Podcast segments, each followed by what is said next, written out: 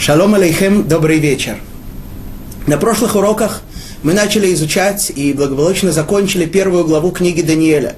Начали изучать книгу Даниэль, изучили первую главу, говори, поговорили об обстановке, описываемой в этой книге, о начале, о начале вавилонского изгнания, о том, как на выходный царь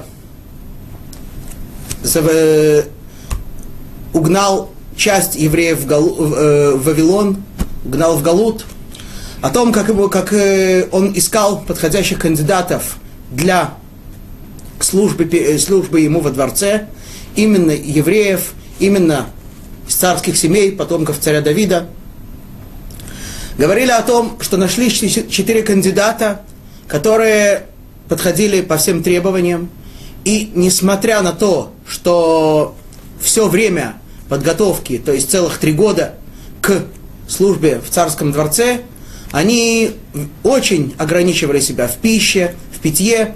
Да, мы говорили, что они не просто на первый взгляд ограничивали себя, но даже, может быть, рисковали жизнью, отказались от, от царских яств, использовали простую, но кошерную еду.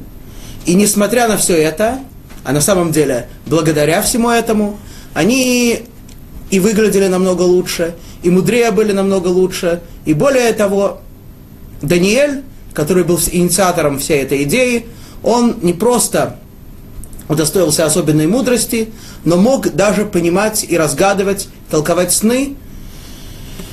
Э, но это качество, хотя нам о нем уже книга Даниэля сказала, пока оно еще не проявилось. Оно уже было, но о нем в царском дворце пока никто не знал. Итак, эти четыре отрока предстали перед царем, царь их проэкзаменовал и был очень доволен. Так они стали служить царю. На этом мы с вами остановились и сказали, что сегодня начинаем изучать вторую главу, главу, в которой пойдет речь о судьбоносных снах царя Навуходнецера. Итак, начинаем вторую главу.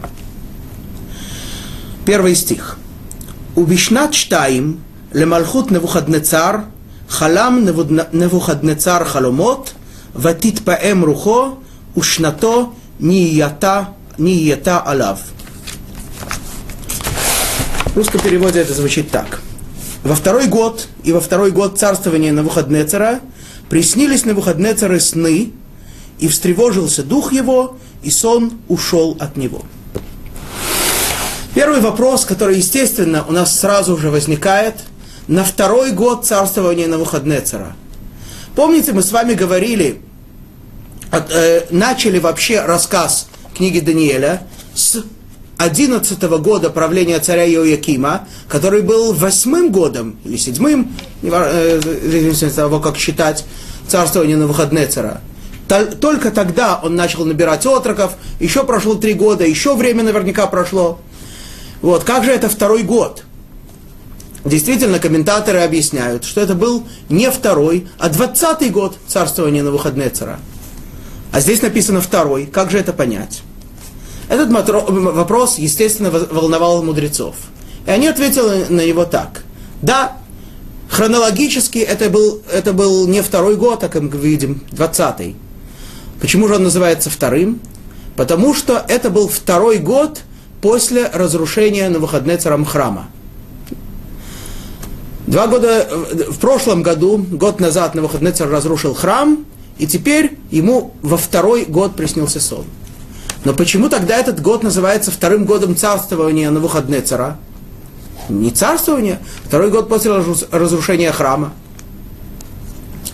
Ну, есть комментаторы, которые объясняют, что ведь правильно, он начал царствовать 20 лет назад, но он не был тогда таким великим и всемогущим. Уже после того, как он завоевал все окрестные страны, после того, как э, его государство увеличилось и усилилось, после того, как все окрестные народы подчинялись ему, тогда в полной мере проявляется его царство. Это, да, э, можно так объяснить, конечно. Но есть и другое объяснение, более, на мой взгляд, фундаментальное, а именно, Тора нам говорит в книге Барышит, про, рассказывает о том, как как э, после того, как Ноах с его сыновьями, с его семьей вышел из ковчега после потопа, то они расселились на земле и, и расплодились. Пошло, у них было, у каждого из трех его сыновей было много потомков. Вот. В частности, Тора говорит там об одном из потомков Ноаха, имя которого стоит упомянуть особенно.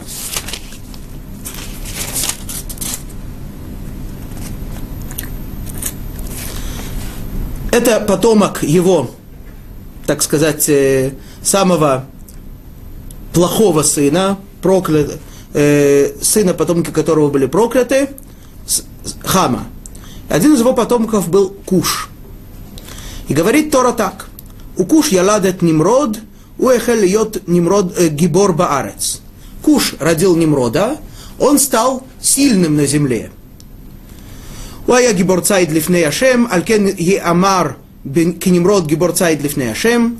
Он стал э, сильным охотником, дословно, перед Всевышним, и поэтому говорится, как Немрод, сильный охотник перед Всевышним. Ватги рейшит мамлахто Бавель, Акад В вехальне, берец шинар. И стала первым местом его царствования Вавилон, а потом другие земли Эрех, Ахад, Кальне и земля Шинар. О чем здесь идет речь? Что это за сильный охотник? Вроде бы, на первый взгляд, этот человек э, не вызывает у нас никаких отрицательных эмоций. Наоборот, такой сильный, такой значительный человек, первый царь в истории человечества. Однако, почему его зовут Немрод? Немрод на иврите значит, происходит от слова меред, бунт. Немрод значит давайте взбунтуемся. Это был первый человек, который поднял за собой все человечество, и как Тора нам говорит, это было практически все человечество, исключая буквально единиц, считанные единицы, которые, э, люди, которые объединились взбунтоваться против Всевышнего. Да? В частности, символом их бунта было строительство Вавилонской башни, о чем рассказывает подробно Мидраш, что они хотели э, вести войну со Всевышним, дойти до неба, да, им, так сказать, представлялось, что Всевышний сидит где-то в облаках, и они думали, давайте построим башню, дойдем до облаков, и там будем с ними воевать. И одно из объяснений, так сказать, одна из причин строительства этой башни. Вот, то есть Немрод, по сути своей, это бунтарь. Это человек, который хочет, который не может терпеть власти Всевышнего над собой и над всем миром. Он сам борется, так сказать, пытается бороться, не понимая, что ежесекундно тот, кто ему дает силы, в частности для того, чтобы он боролся, это сам тот Творец, великий и святой, против которого он пытается бороться. Да? И если бы хотя бы одну секунду он у него что-то отнял, то ни о какой борьбе бы речи уже не, быть не могло. Вот. То есть мы видим, что понятие вообще царя в, в Торе, первый раз, когда встречается понятие царь, относящийся к человеку, это бунтарь. Это тот, кто недоволен властью Всевышнего, это тот, кто не может терпеть власти Всевышнего. А что значит власти Всевышнего? Всевышний создал мир, и он им правит, и он его ежесекунду поддерживает. Может быть, что он им не будет властвовать, тогда он просто не будет существовать. С чем тут имеет смысл, с чем тут вообще можно бороться? Смысл не имеет, конечно. Но с чем тут можно вообще бороться? С проявлением власти, с осознанием того, что миром правит Творец. Немрод хотел замутить свое сознание и сознание всех людей, и, как мы видим, ему это вполне удалось, почти.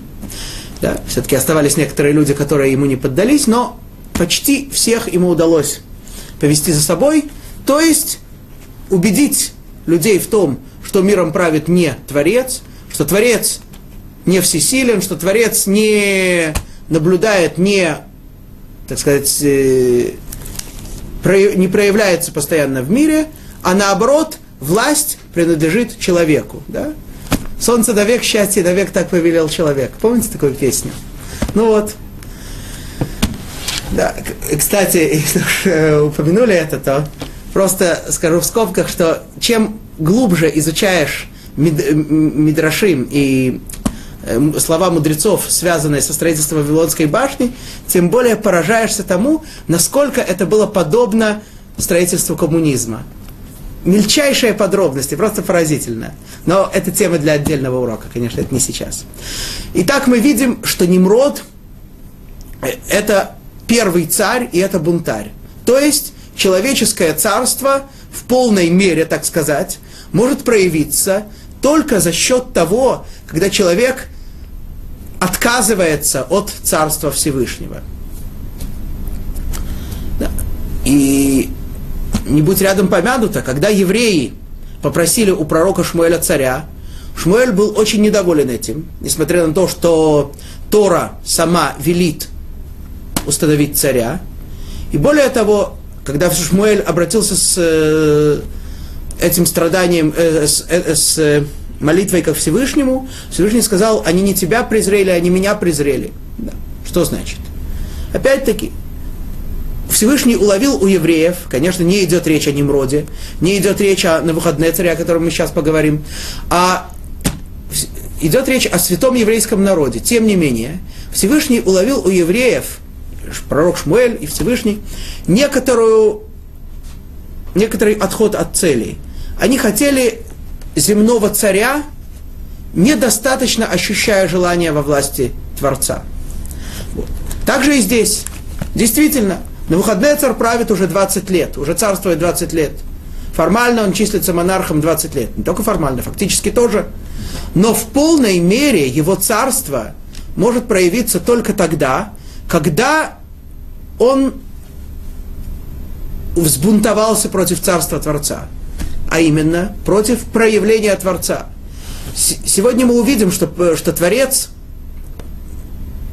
проявлялся в то время, когда был храм, иначе, намного более явно, чем в то время, когда храм был разрушен. И вот, и поэтому царство на выходные цара в полной мере проявляется именно сейчас, в, в момент сокрытия царства Всевышнего после разрушения храма. Это второй год царствования Навуходнецера. И вот говорит нам первый стих, что Навуходнецер видел много снов. Да, несмотря на то, что он видел один сон, но в этом сне было очень много различных моментов, очень много различных картин, много различных э, смыслов. Поэтому э, книга Даниэля это называет словом халомот, сны. И что же? Ватит паэм рухо и, как переводится, встревожился дух его. Интересно заметить, что в Торе есть э, подобное слово в несколько иной форме. Укажем небольшую разницу. Когда Тора рассказывает нам в книге Берешит о том, как видел сон фараон, да, который ему разгадал потом Юсеф, Тора говорит нам употребляет слово ватипаэм.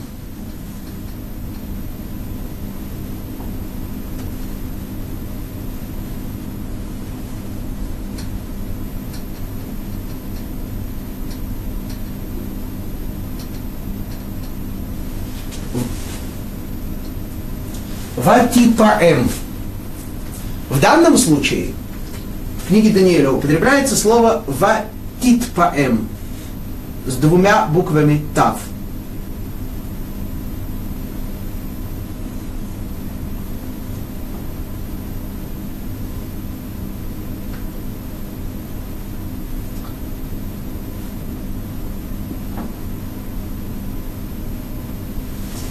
Ватит паэм.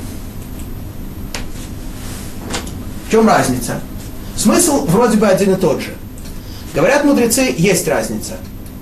Здесь написана только одна буква Тав, что говорит о том, что у фараона была одна проблема, а именно, сон он помнил в точности, да, пересказал его потом Юсефу, Фар, э, только не знал, как его растолковать. На Навуходнецер же ватит паэм, два, две буквы Тав, указывающие на то, что на выходные царь не помнил ни сон, ни само сновидение, ни картину, которую он видел, ни его, ни тем более не знал, как его объяснить, не знал его толкования. То есть ему не хватало двух вещей. И сна, и толкования. Бывает, кстати, что человек может, видеть, может сам сон не видеть, но знать, как его толковать. Например, э, чуть раньше в Торе нам рассказывается про двух министров фараона, каждый из которых видел, как, э, как э, говорят нам, говорит нам устная Тора, видел сон и объяснение сна другого. Так вот, на Навуходнецеру не хватало двух, двух этих вещей, ни сна и его толкования, и таким образом шнато ята алав. Его сон был встревожен, его сон был разрушен, его сон был разбит. Да, ята, слово не я выражает не, некоторое такое уничтожение, разбиение, но сон был разрушен полностью. Ну, что в такой ситуации делает царь? Посмотрим дальше. Второй стих. ויאמר המלך לקרוא לחרטומים ולאשפים ולמחשפים ולכסדים להגיד למלך חלומותיו ויבואו ויעמדו לפני המלך. Переводится так. И велел царь позвать ученых, и лекарей, и магов, и звездочетов, чтобы растолковать царю сны его. Да? Тут на выходные царь приглашает сразу несколько категорий придворных. А именно, хартумим, да, слово, которое употребляется также и в Торе, рассказе о придворных колдунах фараона. Однако, объясняет здесь комментарий, что здесь идет речь о нескольких видах колдунов. А именно, хартумим – это люди, которые, как они переводятся, ученые, люди, которые очень хорошо разбирались в законах природы, в различных секретных свойствах химических, физических, биологических, различных э, веществ и объектов. И таким образом это давало им возможность э, используя эти свойства, делать необычные вещи, буквально которые на глазах людей виделись как чудеса. Это хартумим. А шафим переводится здесь как лекари. Люди, которые были очень разбира... очень понима... имели очень глубокое понимание в... в медицине, в свойствах тела человека. И таким образом они тоже были приглашены точно так же, как и Хартумим, зная, зная очень странное свойство природы, имели теоретическую возможность выяснить и растолковать сон, точно так же и лекари. Да? Они были специалистами по различным, вопро- по различным медицинским вопросам, в частности, наверняка по вопросам, связанным с мозгом человека, с сердцем, другими органами. Поэтому их тоже имело смысл пригласить. Мехашфим, третья категория, это, так сказать, в нашем настоящем понимании колдуны. Что значит колдуны? Слово мехашфим э, мудрецы наши смотрят как аббреви... видят как аббревиатуру и расшифровывают макхишим фамалия шельмала. Немножко сложные слова, попроб... Э, объясним это по-русски. Они, эти колдуны, ослабляют воинство небесное. Что это значит? Это значит, что любой объект, любое существо в этом мире имеет свои, свой духовный прообраз, свои духовные корни. Существуют духовные силы, ответственные за все, что происходит в этом мире. Так создал Всевышний мир, чтобы этот мир управлялся посредством более высшего мира, этот, в свою очередь, посредством более высшего и так далее. Вот. Таким образом, у каждого объекта есть свой ангел, если можно так сказать, духовное существо, ответственное за него. Вот. И, и понятно, что если каждое, каждое духовное существо ответственно за свой объект, то если их переставить, это называется, что пироги будет печь сапожник, а сапоги точать пирожник. Понятно, что будет здесь какая-то смесь, что-то что неестественное. Но, с другой стороны, иногда бывает, что подобные вещи да, э, дают возможность создавать нечто не похожее на то, что естественно на то, что должно быть в мире. Это и называется колдовством.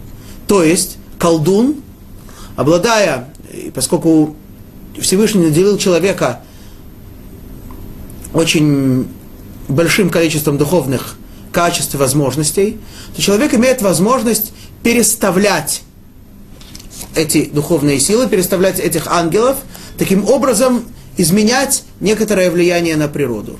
Однако, несмотря на то, что такая возможность существует, Тора, мы знаем, ее строго запрещает и велит казнить самой тяжелой казнью человека, занимающего, занимающегося подобными вещами.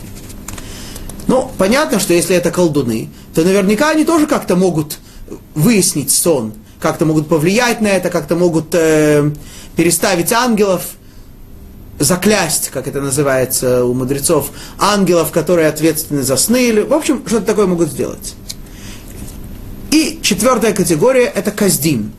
Каздим переводится как звездочеты. Да? Это люди, которые опять-таки разбирались очень хорошо в э, астрологии, в звездах.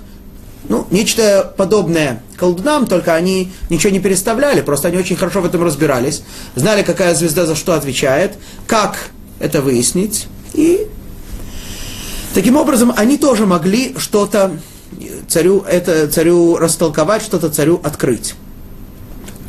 Однако мы с вами помним, что Каздим это слово, это нация.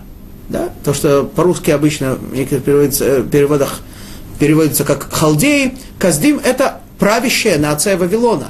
И мы с вами помним, что когда на выходные царь набирал отроков для учебы, то одной из основных целей было научить их язык, в совершенстве владеть языком каздим.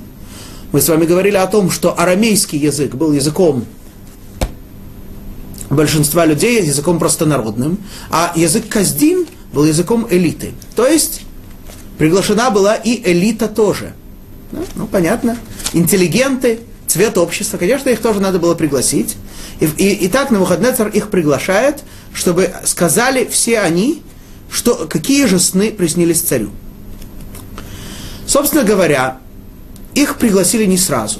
Им разослали письма, разослали э, гонцов с письмами, чтобы сообщить им, смотрите, дело такое, царь видел сон, не знает, что за сон, не знает, как его толковать.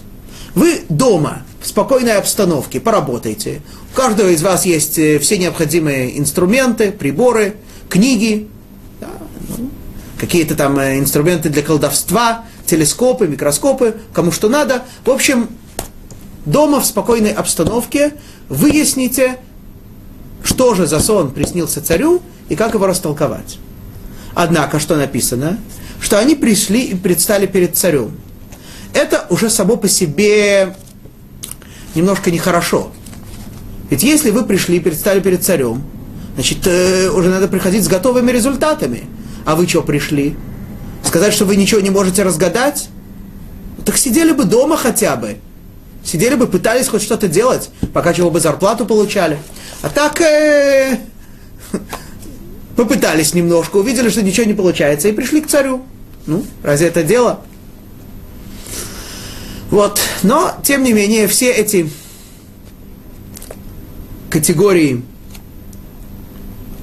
людей, ну и, конечно, элита, интеллигенты, все они пришли к царю. И вот, что же происходит дальше. Дальше происходит интересный диалог между царем и ими. Третий стих. Вайомер лахем амелех, халом халамти, ватипаем рухи, לדעת את החלום.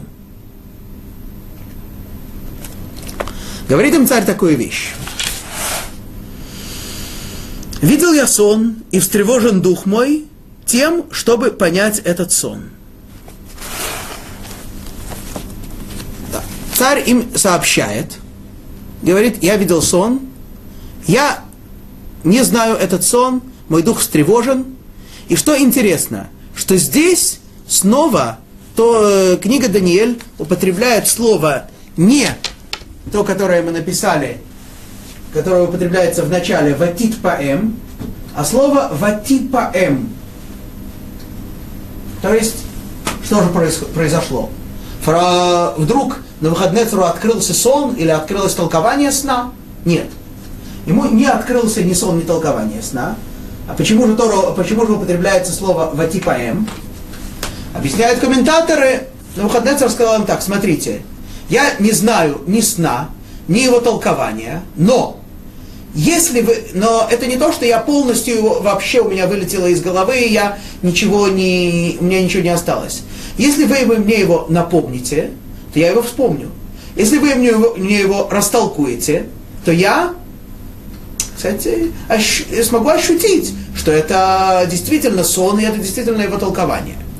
То есть, на выходные сразу их таким образом лишает возможности соврать и просто э, сочинить ему какую-то историю. Ведь это легче всего. У фараона, которому видел, когда он видел сон, все-таки толкование должно было быть как-то увязано. Там он видел семь коров, семь колосьев.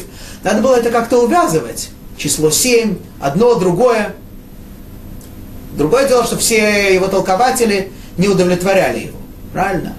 Здесь же намного легче. Навуходнецер не видит, ни сна, не, не, не помнит ни сна, ни его толкования. Ну так э, сочини такую хорошую, смачную историю, расскажи ему, чтобы его порадовало, что э, польстило ему. Ну и все, и зарплата, и пенсия на всю жизнь обеспечена. Однако на выходные их предупредил, нет, ребят, так, так не получится. Вы мне должны сказать сон, и я его вспомню. Значит, если я не вспомню, значит, это не сон. Значит, неудача у вас. Так говорит им на выходные царь. Продолжает книга Даниэль. Ответили, что же отвечают эти все мудрецы? Говорится так. Вайдабруха каздим ламелех арамит. Малка леал мин хай, хей, эмар хелма леавдех, уфишра нехаве.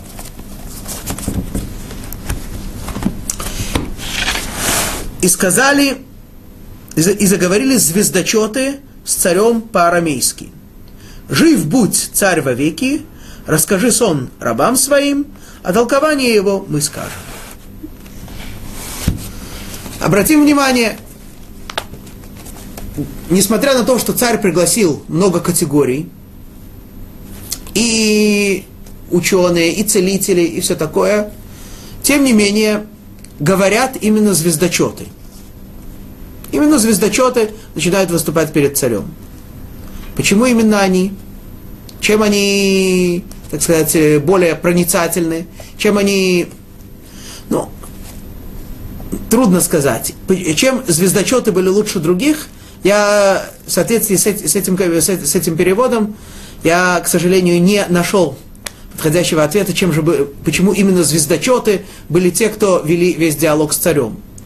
Однако, в соответствии с тем, что мы сказали, что это была элита вавилонского общества, то мы видим интересную вещь, что элита, она, конечно, в авангарде, она, конечно, выступает первой, однако заговорили вот эти каздим, вот эта элита, не на своем элитном языке, который, как мы видим, так любил на Навуходнецар, которому специально учил отроков, а на арамейском, на языке простого народа.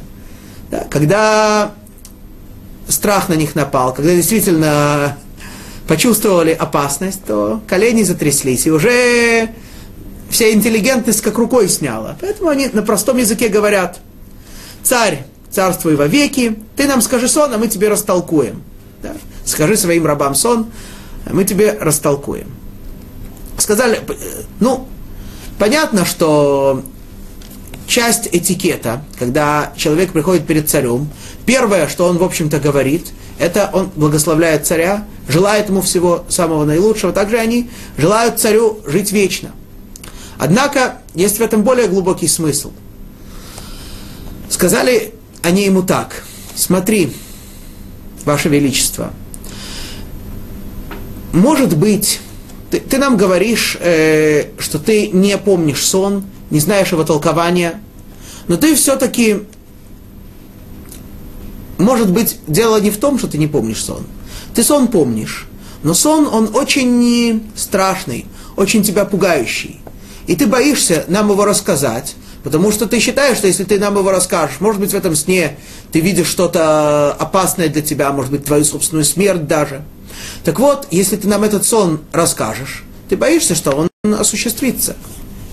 Прежде всего мы тебе гарантируем, что если ты нам сон свой расскажешь, будет от этого только лучше, и не то, что ты не умрешь, а наоборот, будешь долго жить. Поэтому будь добр, расскажи нам сон, и тогда мы тебе э, дадим э, его толкование. Перед тем, как мы продолжим с вами диалог, мы обязаны обратить с вами внимание на очень важную вещь. В этом стихе, четвертом стихе второй главы книги Даниэль, происходит удивительное изменение. Сначала он написан на святом языке на иврите. «Вейдабру аказдим ламелах арамит». Да? Заговорили каздим на, с на арамейском. И дальше начинается текст на самом арамейском языке. Ну, вроде бы понятно, да, ведь написано, что они заговорили с ним по-арамейски. Ну, так поэтому и написано по-арамейски. А так, конечно, это не так. Во-первых, дальше весь диалог, а также, это мы сейчас выставляем во второй главе, третья, четвертая, пятая, шестая и седьмая главы написаны полностью на арамейском языке, уже абсолютно не касающиеся ни этого диалога, ни даже этих людей, уже на выходные цара уже не будет существовать к тому моменту. Вот. Только начиная с восьмой главы, снова возвращается книга к святому языку к ивриту. А всего глав 12. То есть получается, что практически половина книги написана на арамейском. Да? Так что причина, понятна не в том, что здесь написано, что они говорили с ним по-арамейски. В Торе достаточно тому примеров. Фараон говорил со своим народом да, о том, чтобы поработить евреев. Ну, понятно, что он говорил с ними не на иврите, хотя Тора пишет это на иврите, и из тех слов, которые, которыми Тора это пишет, мы учим много важных вещей, в частности, какие были у него скрытые планы у фараона, да. Скоро будем читать Мегилат Эстер, там тоже пример тому. Аман говорил, например, много примеров. Аман говорил с Ахашвирошем. Опять-таки написано на иврите, и практически каждое слово мудрецами толкуется, из этого что-то объясняется, еще какие-то козни, еще какие-то планы злодейские Амана.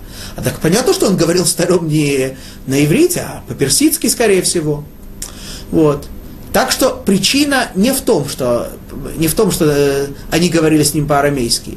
Есть какая-то особая причина, что вдруг книга Даниэля переходит на арамейский.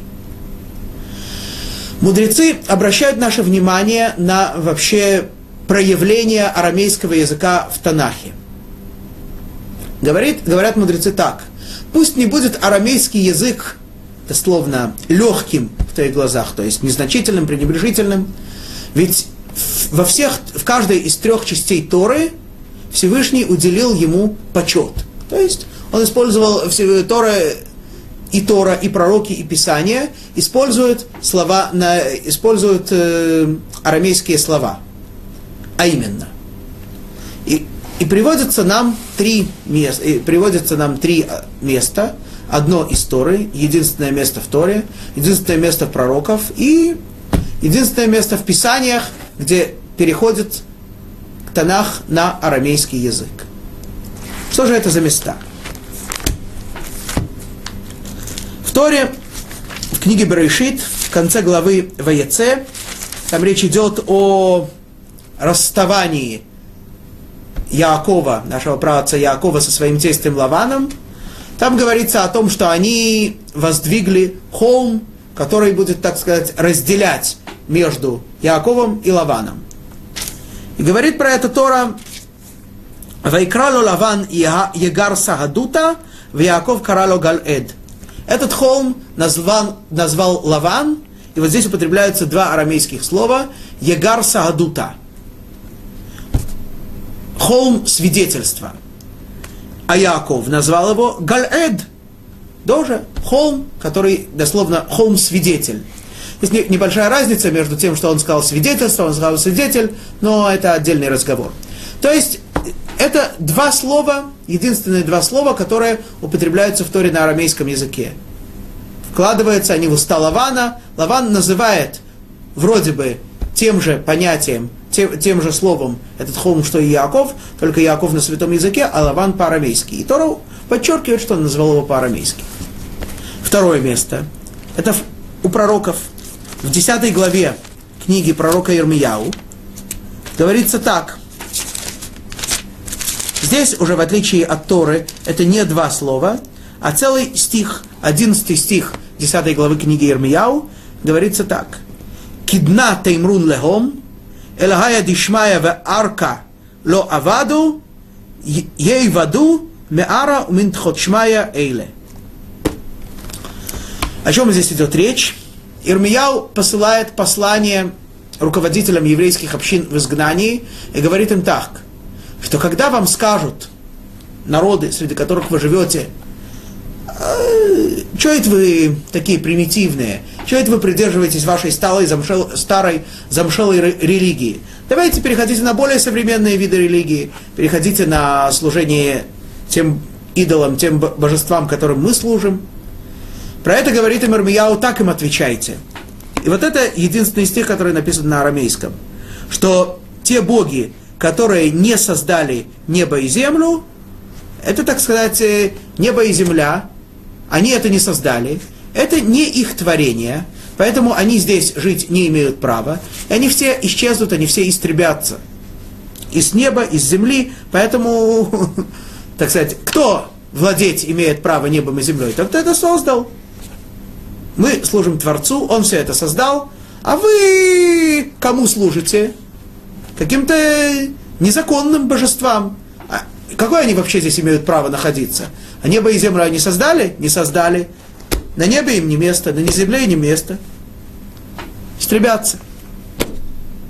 Это второе место. И третье место, это, мы говорим, половина книги Даниэля. Что же связывает все эти места? И, что, и какой же вообще смысл в том, что Тора переходит на арамейский язык?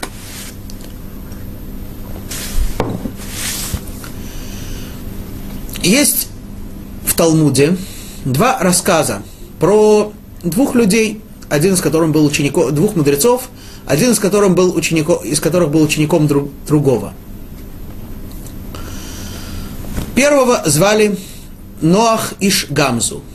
Ноах – человек, который постоянно говорил слова Гамзу. И это. Постоянно и он употреблял фразу Гамзу летов. Все это, что это происходит, это хорошо, это к лучшему. Талмуд рассказывает, что один раз он был послан мудрецами э, с каким-то очень э, важным посланием к римскому императору, уже после разрушения второго храма. Путь занимал, понятно, не один день. Не всегда у него было место, где бы он мог ночевать. Бывало, что он останавливался на открытой местности, останов... остановился в поле. Ну и понятно, что когда, поскольку мудрецы его послали к римскому императору, то хотя бы в качестве какого-то первонача... э, первоначального разговора он должен был э, что-то царю преподнести. Ему дали сундук, сундучок, наполненный различного рода драгоценностями. Вот. Один раз на пути Ноах Гамзу лег, по дороге, э, заснул, просыпается утром, сундучок на месте, а внутри пусто. Ну что теперь делать? Вернуться обратно? Так э, не, не, не, осу, не осуществится то, ради чего его послали. И не дай Бог, что может произойти. Пойти дальше, прийти к царю с пустыми руками. Царь это воспримет э, моментально, как бунт, как э, презрение, еще хуже будет. Что же делать? Сказал этот человек, Гамзу Летува, и это к лучшему. Взял сундучок, наполнил его землей и так пришел к императору. Император принимает его с почетом, да, пока, так сказать, он против него ничего не имеет. Преподносит ему Ноахиш Гамзу, преподносит ему этот сундучок. Ну, император даже соизволил, наверняка не сам, а с помощью одного из слуг, открыть этот сундучок сразу. И этот сундучок наполнен землей. Возмутился император. Это что же, это что же такое происходит? Ко мне люди так относятся, это так меня, при, так меня презирают? Говорит Талмуд, произошло чудо. И с, с, с одним из придворных царя был пророк Ильяу, который, э, который поднялся, как мы знаем, на небо живым и э, обладая своим телом и вследствие этого был наделен возможностью иногда спускаться и представать перед царем. Вот. При, и проявляться, при, представать перед, при, проявляться среди людей в разных формах. Итак, сказал этот придворный, а на самом деле Илья у царю, смотри, евреи ничего не делают просто так. Наверняка то, что они тебе принесли, это намного дороже, чем если бы даже этот сундучок был наполнен драгоценностями. Мой тебе совет. Возьми небольшую горстку земли, щепотку земли и брось ее в воздух. Сделал так царь, бросил, земля превратилась в стрелы. Ну, конечно, это было не естественно, это было чудо.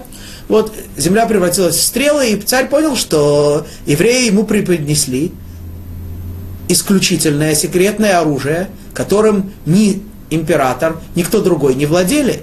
Ну, понятно, что император э, поблагодарил Ноаха как следует и принял его, и, так сказать, его послание, его миссия была исполнена наилучшим образом. Это один рассказ. Второй рассказ, еще более известный, про его ученика Раби Акиву. Мы знаем, что Раби Акива один раз остановился, э, опять-таки остановился на ночлег возле города, куда его не пустили, ворота были закрыты, его никто не пустил. У него был с собой осел, петух, свечка. Вот, пришел лев, загрыз осла, пришел э, и, и, еще одно дикое животное, дикий кот, загрыз э, петуха, ветер задул свечку. Таким образом, у Раби Акива не осталось ничего.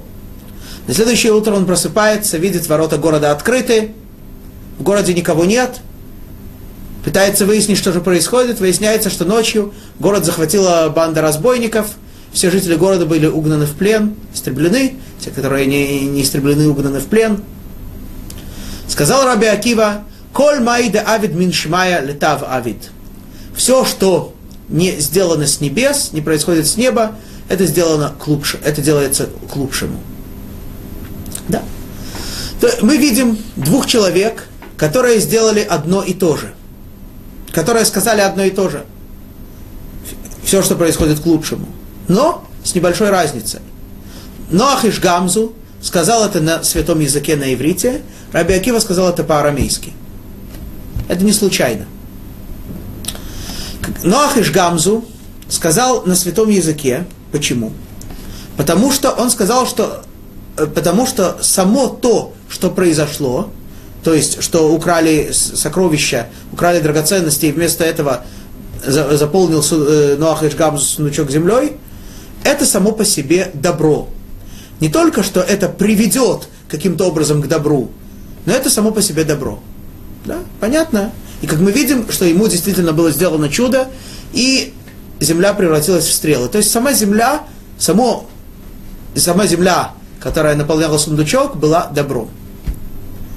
Раби Акива не мог так сказать. Почему? Потому что само по себе то, что он лишился осла, лишился петуха, лишился огня, ну, нельзя сказать, что это само по себе благо, само по себе добро, правильно? Все-таки жалко, э, осел дорого стоит, да и куры сегодня дорогие. То есть э, он понес убыток. Само по себе это не добро. Но это привело к добру привело к тому, что разбойники его не заметили, ведь если бы осел остался жив, он мог бы закричать, и его бы тоже, его бы тоже заметили. Если бы петух закричал, его бы определили. Если бы свечка горела, его бы тоже смогли увидеть. То есть это само по себе, то, что он всего этого лишился, было, не, не являлось в прямом смысле добром, но это привело к добру. То есть, и поэтому это, он выразил это на арамейском языке. То есть, это значит, что святой язык он выражает, как мы говорили, святой язык, он выражает саму сущность вещей. Святой язык используется для того, когда вещи представляются в открытой, в явной форме. Арамейский язык используется, когда речь идет о неявных вещах, о сокрытых вещах, которые, однако же, будут открыты и будут и, и проявятся ясно, проявятся в яркой, хорошей форме. Теперь, понимая это, мы можем объяснить все, те, все те три места, которые э, написаны на арамейском языке. Итак, в Торе Лаван употребляет слова Егар Саадута. Понятно, что Тора, Тора, данная нам непосредственно Творцом через э, нашего учителя Муше, она вся является откровением, она вся является светом, она вся является открытым, открытой. Поэтому не может она быть написана на арамейском языке. Она сама по себе благо, она сама по себе явное открытие Творца. Поэтому в Торе и нет места для арамейского языка. Единственное место – это слова злодея Лавана, который то же самое, что говорит Яков, дает тоже название только на арамейском языке, на скрытом языке.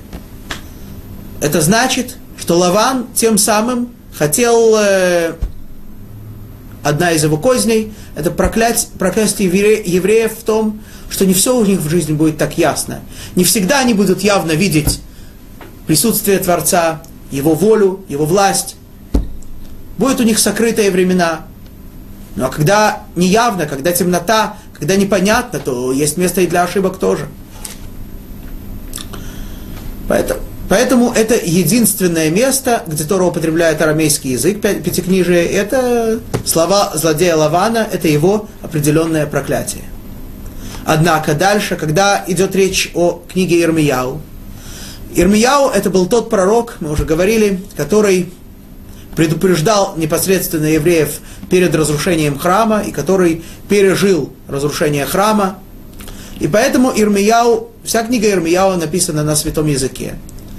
Единственный стих, который написан на арамейском, это стих, который, в котором идет речь о времени, когда не будет явного присутствия Всевышнего.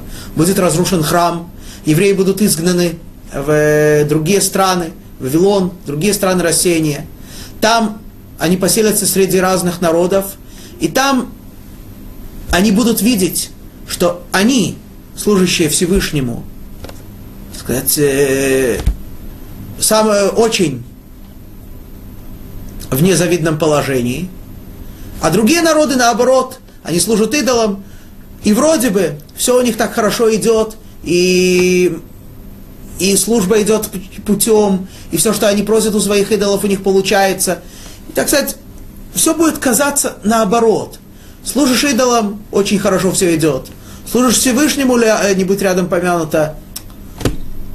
Вот такое, такое тяжелое положение, такое страдание. Вот. И именно в это время, именно во время, когда все так сокрыто, когда все так неясно, когда все, все так темно, говорит им Ирмияу, да, это время сокрытия, да, это время неясности. И именно в это время вы должны дать четкий и ясный ответ – да, сейчас вы не, не ощущаете это настолько ясно, почему э, нужно служить Всевышнему, но это вам, это ответ, который вы даете, даете народам, то есть, конечно, не дай Бог подумать, что евреи, находясь в Галуте, настолько теряли ориентиры, что даже не знали, кому служить. Да, идет речь ведь о главах еврейских общин – да, главы еврейских общин знали, конечно, понимали, что Всевышний правит миром, а все остальные, народ, а все остальные боги, они ничто. Но, тем не менее, ощущение вроде бы противоположное. Поэтому, говорит им Рубияу, именно на арамейском языке, именно из сокрытия выйти на свет, открыть и сказать им ясно, те, кто будут служить, э, те, тот, кто создал небо и землю, они ему принадлежат, и ему будем служить. Те, кто нет, они не имеют здесь права вообще находиться, они будут истреблены. Вот. Это второе место. И третье место – это наша книга, книга Даниэль. Да. До сих пор мы говорили о... Мы начали говорить еще о времени, в которое существовал храм, о времени, в котором был, было все открыто, было все явно видно. А вот теперь храм разрушен, но, тем не менее, э, храм разрушен, и уже все не так ясно. Тем не менее, первые четыре стиха, три с половиной точнее, стиха второй главы Даниэля, еще написаны на иврите. Тогда еще, еще все-таки есть некоторая ясность, некоторое откровение. А вот с этого момента, когда начинается диалог между Навуходнецером и его, придвор, и его придворными толкователями снов, уже начинается неясность. Уже картина не ясна, не явна. И дальше так и будет происходить. И дальше книга Даниэля э, пишет на арамейском языке и этот сон, и, и многие другие события, покуда мы не дойдем до снов Даниэля, которые, хотя он видел и в изгнании, видел он и в Галуте, но тем не менее это сны, которые открывают нам намного более ясную картину. Э, но это еще не скоро, это будет в восьмой главе. Вот. И в завершении разговора об арамейском языке хочу сказать еще очень важную вещь. Среди наших молитв большинство, подавляющее большинство э, в Сидуре, в молитвеннике, подавляющее большинство их написано на иврите, на святом языке. Есть несколько отрывков, которые написаны на арамейском. И самый важный, самый известный из них – это Кадиш. Очень интересно обратить внимание, что евреи во все времена, во всех странах, даже евреи, которые очень были далеки от соблюдения заповедей в полной мере, от еврейской жизни, евреи, которые не знали вообще, не умели молиться, не знали, как молиться, евреи, для которых э, суббота, к сожалению, была обычным днем, жи, обычным днем недели, не отличающимся от других. Тем не менее, для евреев было очень важно, если, не дай бог, у кого-то умирал родственник, пойти в синагогу и сказать кадиш, даже не понимая, о чем, собственно говоря, идет речь. Сказать кадиш. Те, кто мог это себе позволить, говорил это больше, те, кто не мог, говорил меньше. Вот. Но тем не менее, кадиш являлся некоторым таким символом всегда, и сейчас является для, для евреев, что э, это как бы э, это все равно, что у меня в паспорте написано, что я еврей. Как бы без кадиша и речи не может быть. Почему? Кадиш это всего-навсего обычай. Это не заповедь истора, это не заповедь по постановлению мудрецов. Есть обычай, что когда, не дай бог, у человека умирает родственник, то э, несколько, почти весь первый год он э, читает особую молитву. Что это за молитва? Не будем сейчас ее объяснять всю, скажем только вкратце. Кадиш начинается словами «Итгадель вейткадеш шмей раба» да осветится и да возвеличится и осветится его святое имя. Человек находится в... Человека постигло горе. Человек простился с близким ему человеком. Обратно уже не вернуть. Да? Что чувствует человек? Не, я имею в виду не его первое чувство, я имею в виду его самое глубинное, самое настоящее чувство. Чего не хватает человеку? Человеку не хватает в глубине души того, что на самом деле Всевышний сокрыт. Всевышний не проявляется явно. Всевышний не показывает нам ясности, почему же, что так происходит. Мы, и мы живем в темноте, и мы часто не понимаем, почему вдруг этот человек ушел, что, что в этом плохого, почему происходят те или иные несчастья с каждым человеком, со всем миром, что тут происходит. И поэтому наша самая искренняя и самая глубинная просьба именно из тьмы, именно из сокрытия, именно в, и поэтому эта просьба говорится именно на языке сокрытия, на языке арамейском – Идгадель вейткадейш шмей раба. Пусть его имя возвеличится и осветится, пусть откроется истинно, пусть мы будем точно знать, что же именно происходит. Действительно, когда откроется вся картина, мы поймем, что все, что делал Всевышний от самого начала творения и до самого конца, это все было запланировано, это все является добром, это все не просто ведет к лучшему, а это все само по себе лучшее, потому что тогда все будет открыто. Тогда это все можно будет сказать на иврите, на святом языке, тогда это будет все явно. Но сейчас, к, сож... к великому нашему сожалению, это все сокрыто, это все неявно. Поэтому мы еще не, не знаем, не понимаем, как все те несчастья, которые происходят, не желаю никому, конечно, ни, ни себе, никому другому, с каждым человеком и те или иные проблемы, те или иные беды, и, и со всем миром вообще. Мы не понимаем, почему это добро. Но мы знаем и верим, что это все ведет к добру. И, к сожалению, или к, счастью, и к счастью, это должно быть именно так. Поэтому самая наша глубинная просьба – это то, чтобы действительно вскоре, вскоре, вскоре, скорее, как можно, как можно скорее наступил тот момент, когда уже та, когда не было бы уже сокрытия, когда не было бы уже такого, неяв, такого неяв, неявной картины, когда все кажется неявным, мрачным, непонятным. Это самая основная просьба, которая вела евреев на протяжении всей истории. Идгадель вейткадеш мейраба. Эта молитва, Кадиш, она не только касается сирот. Эта молитва касается и других, э, она встречается в молитвенниках наших, в других местах тоже, в каждой, э, ежедневно, в каждой молитве. Она в разных формах встречается несколько раз, мы, мы три раза в день молимся. Тем не менее, и она встречается в разных формах несколько раз. Но это постоянная просьба, это постоянное ее начало. То есть первая ее часть неизменна. Осветиться, возвеличиться и осветиться его святое имя. Как можно, там продолжается в мире, который он создал по своей воле, пусть он воцарится вскоре в наши дни. Произнесем амейн. Вот. Эта молитва читается только в общине. Ее нельзя читать одному человеку, она читается как минимум в присутствии десяти евреев, потому что эта просьба, эта искренняя просьба из тьмы свете, она должна быть именно в общине. И более того, именно про эту молитву говорится, что она настолько важна, настолько ценна, что даже ангелы завидуют евреям, когда они ее читают.